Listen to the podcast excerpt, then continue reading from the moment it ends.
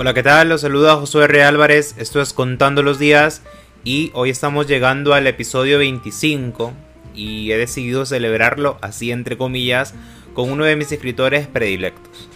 Hablo del hondureño Jorge Medina García con su cuento Cumplimientos Póstumos.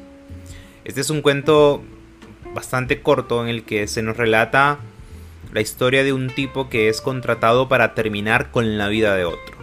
Se trata de, una venganza, aparentemente hizo, hizo daño, mucho daño. Y bueno, alguien quiere acabar con él y contrata a este nuestro personaje. Pero esto de la venganza creo que es lo, lo menos relevante del cuento. Lo realmente importante es la manera en la que se prepara él para cumplir con lo que se le ha encomendado. El creyendo del cuento es justamente ese. Hay una meticulosidad, una precisión, un esmero casi sobrenatural en, este tipo. Este tipo tiene bien estudiada a su víctima, conoce sus recorridos, sus atajos y hasta se puede decir que sus habilidades.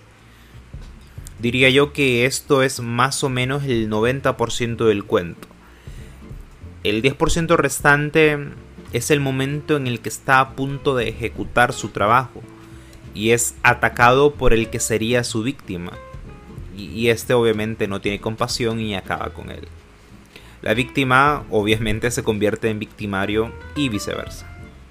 La magia de cumplimientos póstumos es realmente que el personaje que hemos venido siguiendo no estaba preparando la muerte del otro sino la suya.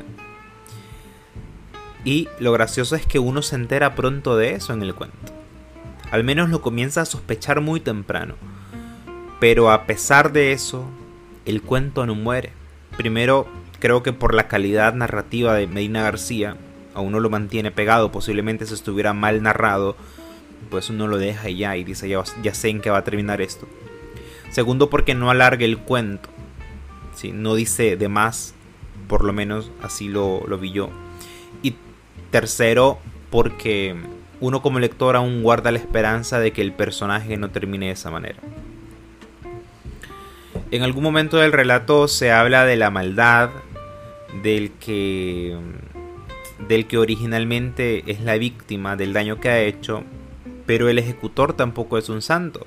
En algún momento él se pone a rememorar todas las personas con todas las personas que ha acabado pero de todas maneras uno empatiza con él y lamenta su muerte.